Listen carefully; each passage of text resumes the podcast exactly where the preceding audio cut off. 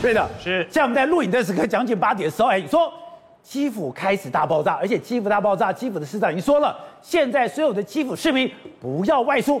现在基辅真的已经进到非常紧张时刻了。对，没错。那么事实上呢，现之前是风雨中的宁静啊。虽然乌克兰的这个军队呢，那么可圈可点，打了很多胜仗，出其不意，伏击突袭，那杀了一个俄罗斯寸甲不留啊。可问题是，大家要有心理准备的是，未来的二四十八个小时，也就是两天之内呢，很可能俄罗斯会出动大规模的这个等于说城市战呢，绝对攻进去。为什么呢？因为基辅市长就是我们那位拳王，对不对？突然间下了一道命令，即将基辅即将进行三十五个小时以上的宵禁，而且这次这次如果没有必要的话，他呼吁全体基辅市民都不要上街。哎，各位，这个是这个是罕见的呼吁，他都不要上街啊。对，不要上街的原因是什么？因为他很可能你要知道，这次的情报，所有的情报站几乎清一色都是由美国来提供的嘛。对，那透过人造呃，到透过人造卫星的相关的这个卫星接收器，那么跟这个呃乌克兰的军呃军事指挥官告知嘛，那么基辅市场会做这样的一个呼吁跟这样的一个决定，一定有原因的。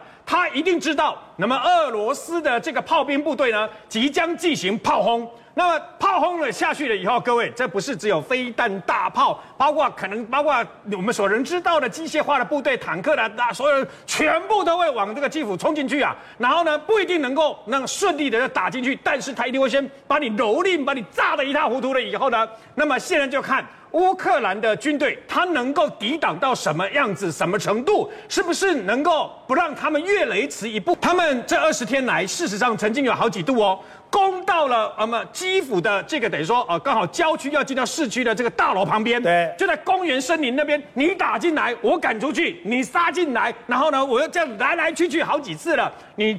不是只有哈尔可夫有这个空降兵啊，空降部队进去。基辅事实上早就已经有俄俄罗斯的空降兵下去了。今天最新消息不是有十二位的高阶指挥官已经阵亡了吗？其中有三位，那么俄罗斯的少将呢是被狙击手给干掉的。到现在俄罗斯连一位狙击手都没有逮到。那么今天又有那个新的一个俄俄罗斯自己承认呐，他有两个空降兵的指挥官，其中一个是上校，两两位指挥官在空降指挥了以后呢。他不仅自己等于说被被自己被这个的乌克兰的手机杀死之外，他的空降兵被全部歼灭，你知道吗？事实上，这完全超过我们包括国际军事专家的这个想象之外。